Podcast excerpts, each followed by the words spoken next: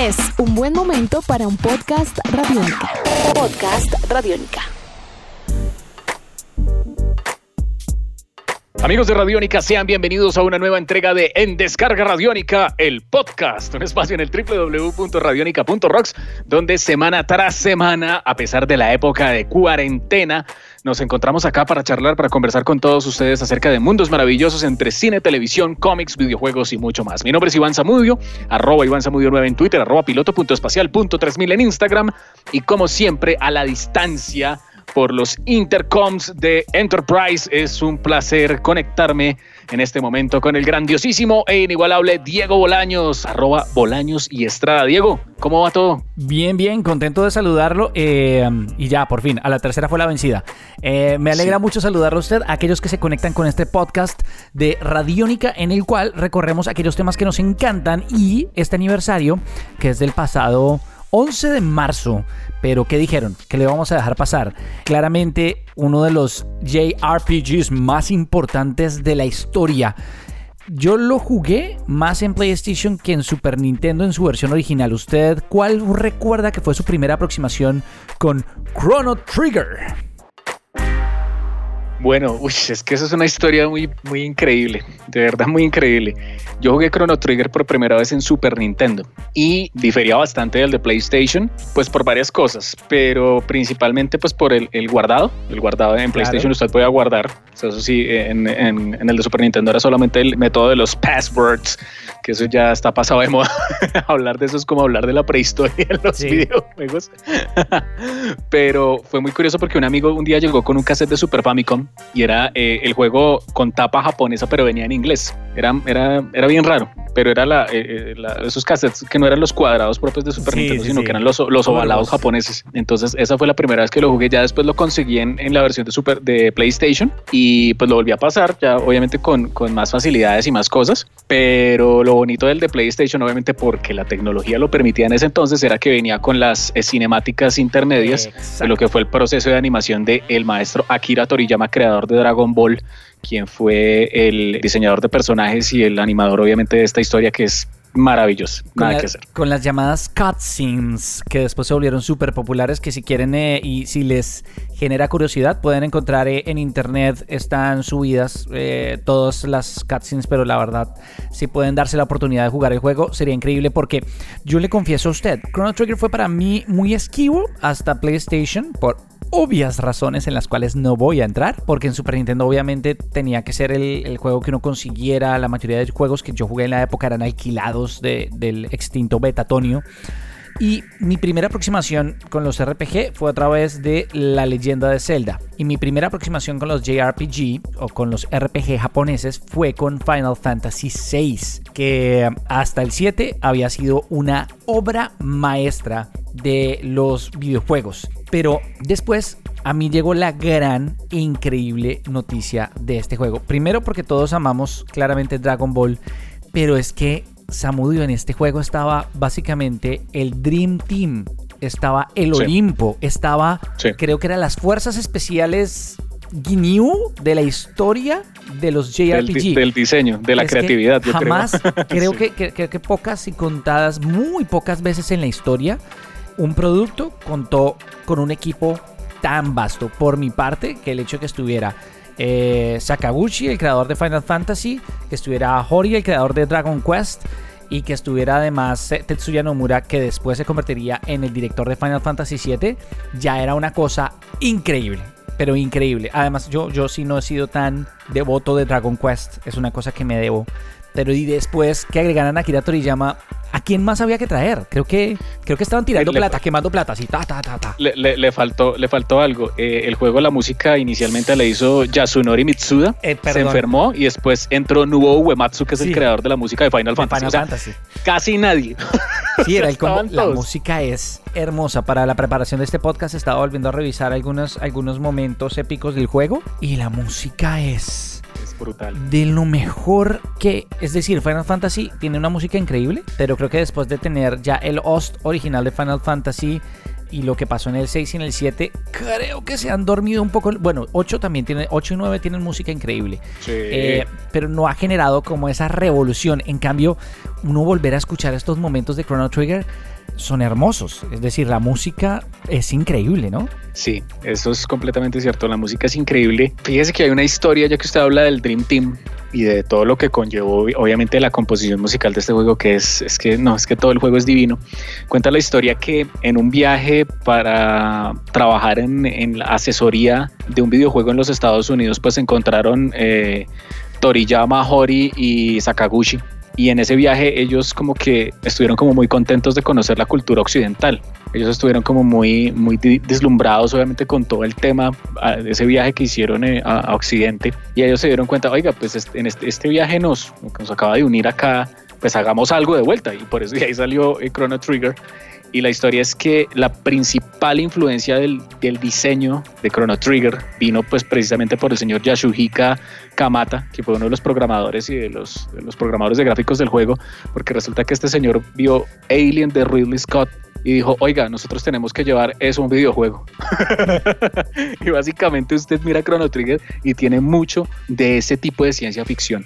Es una cosa impresionante porque es un juego que es, para ser japoneses, tiene un tono a veces como muy, muy, muy occidental con respecto a ciertas cosas, diferente por ejemplo a Final Fantasy, diferente obviamente a Secret of Mana, diferente a, a los juegos de Enix que habían en ese momento. Y, y, es que es, es, impresionante, impresionante. Además, eh, otra cosa que es, yo creo que clave y es fantástica, y es que Chrono Trigger es el primer videojuego de la historia que de verdad tiene finales múltiples.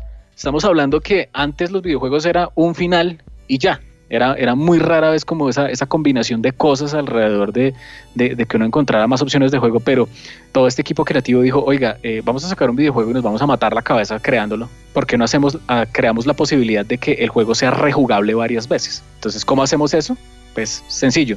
Si usted toma A o B, va a cambiar el rumbo de la historia y el, el, digamos la, la, curva argumental se va a ir por un lado o se va a ir por otro. Entonces, dependiendo cómo usted juegue el videojuego de Chrono Trigger, usted va a tener la opción de sacar nueve finales diferentes, nueve opciones diferentes. Y eso, créame, que al sol de hoy se volvió una enseñanza para todos los videojuegos, ya que el tema de tomar la decisión correcta o la decisión A, B o C o la que sea, le va a cambiar usted el destino del juego y la experiencia. Y eso se lo inventaron en 1995 con este videojuego. De ahí en adelante que juegos como Fallout, como los videojuegos de Telltale Games, como tantos títulos donde eh, Bioshock, donde usted toma A o toma B, cambia absolutamente todo y puede tener diferentes finales. Eso se lo inventaron estos señores hace 25 años y creo que eso es de las mejor dicho, es de los aportes más grandes que le han hecho los videojuegos sin lugar a dudas. O sea, por esa razón yo creo que este videojuego es seminal en todo el sentido de la palabra. Usted ha dicho unas cosas que son muy importantes y es que este juego a todas luces se convirtió en un megaproyecto. Eh, estamos hablando del año 1995, Akira Toriyama ya era una superestrella por Dragon Ball y haberse tomado esta molestia para involucrarlo tenía que ser un proyecto que llamara demasiado la atención y de hecho lo fue. Usted está comentando el tema del Game Plus que hasta ese momento no existía y es que este juego era un juego pensado como un blackbuster era la presentación AAA después de que Square Soft en esa época pusiera los pies en Norteamérica. Dijeron, hey, vamos a vender esto con toda. Y tanto así, como usted dice, tiene tantos elementos tan grandes, es que es un juego que en serio está hecho con una complejidad argumental que hasta ese momento pues era característica de los JRPG, pero no había sido explorada con tal ambición. Es decir, tener esta cantidad de finales. Pero no solo eso, es decir, era un juego pensado de forma internacional.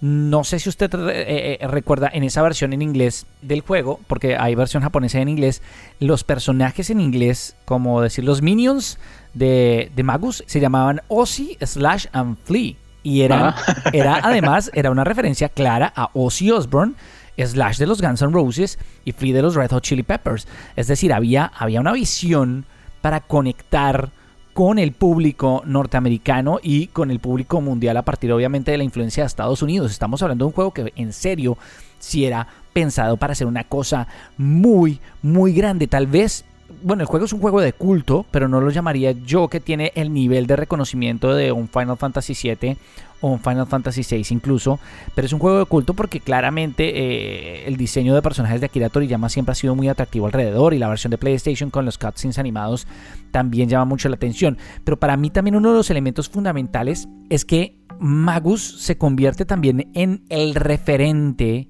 de escribir un gran villano para un videojuego. Y lo digo porque muchos, muchos consideran que sin un Magus no habría, no habría existido un Sephiroth.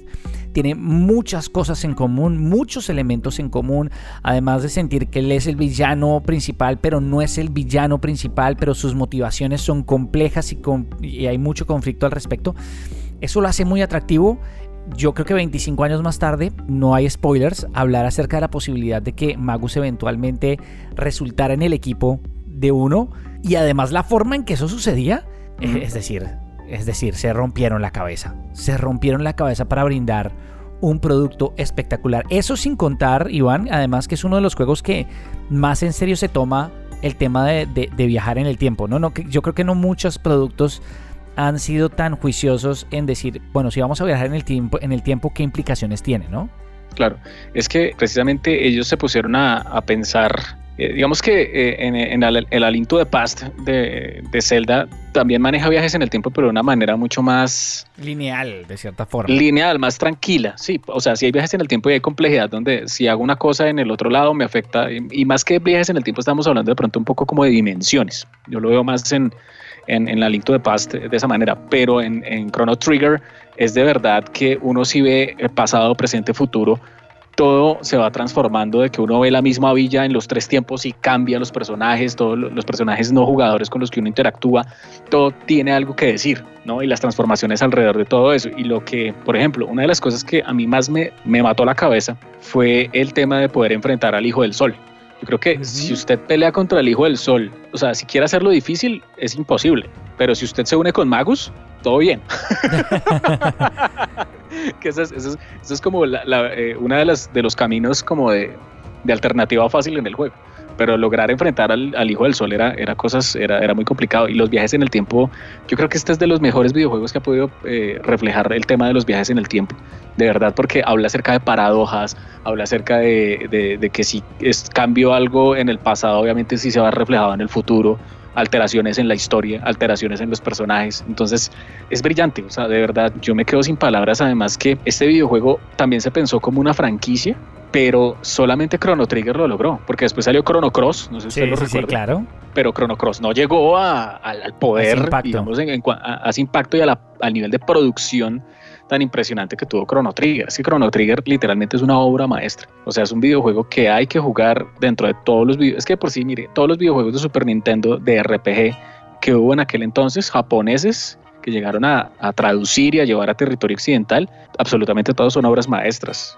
Secret of Mana, Chrono Trigger, Final Fantasy, todos esos juegos son y son porque son eran visualmente experiencias completamente diferentes y renovadoras. Era muy diferente a cualquier tipo de videojuego, entonces eran, eran poquitos, pero todos eran buenos. Y Chrono Trigger yo creo que se, eh, como superproducción se lleva, pero los aplausos lejos porque es es un videojuego brutal. Nada que hacer, es un juego que vale la pena volverlo a jugar después de 25 años porque es muy bueno, de verdad, es muy, muy bueno. Creo que lo que usted dice es, es uno de los elementos también más importantes, y es que 25 años más tarde sigue siendo un juego completamente relevante. No todos los juegos pueden darse ese lujo y claramente es un, es un referente de lo que define una obra maestra y es pasar la prueba del paso del tiempo. Yo creo que, que si alguien que escucha este podcast, si no ha tenido la oportunidad, ese el lujo de vivir una, una de las historias más bonitas, además.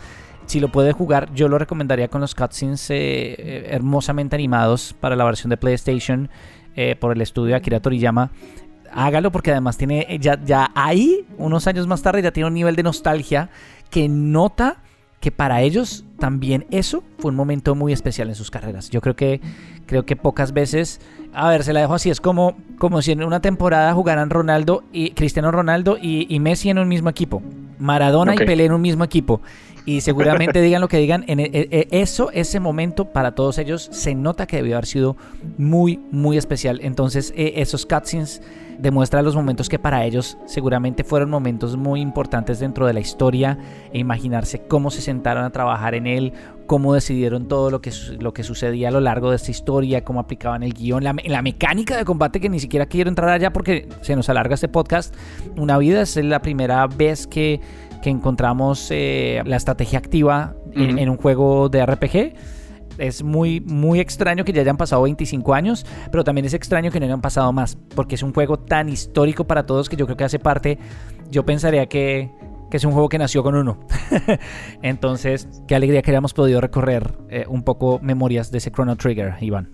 Oiga, eh, y otra cosa, hay que tener en cuenta que Chrono Trigger en varias oportunidades lo han tratado de llevar como proyecto para hacerle un remake. Y sí, pero no se ha podido, o sea, no se ha podido. Y los fanáticos incluso han buscado la manera de hacer sus, digamos, sus propias versiones eh, fandom, ¿sí? su propio, sus propias versiones de fanático que por ahí eh, ruedan en internet.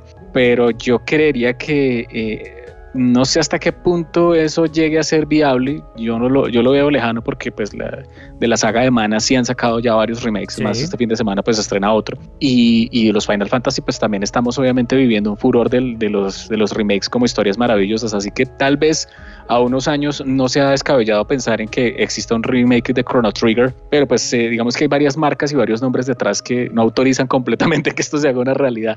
Pero de verdad, eh, así no haya remake, es un videojuego que de 25 años, jueguenlo. De verdad, no se van a arrepentir porque eh, literalmente es una maravilla. Recuerden que esto fue en Descarga Radiónica, el podcast. Si, si, ustedes quieren conocer más contenido, quieren empaparse de más información y de más cosas que hacemos eh, a través de audio en demanda, en el www.radionica.rocks lo van a encontrar a través de nuestro canal de podcast. Recomendadísimos otros eh, contenidos, como es el caso de Rock and Roll Radio, de otros podcasts que estamos publicando todos los martes a través de nuestro sitio oficial www.radionica.rocks. Un abrazo muy especial para todos ustedes y recuerden que la fuerza los acompaña. Nuestros podcasts están en radionica.rocks, en iTunes, en RTVC Play y en nuestra app Radionica para Android y iPhone. Podcast Radionica.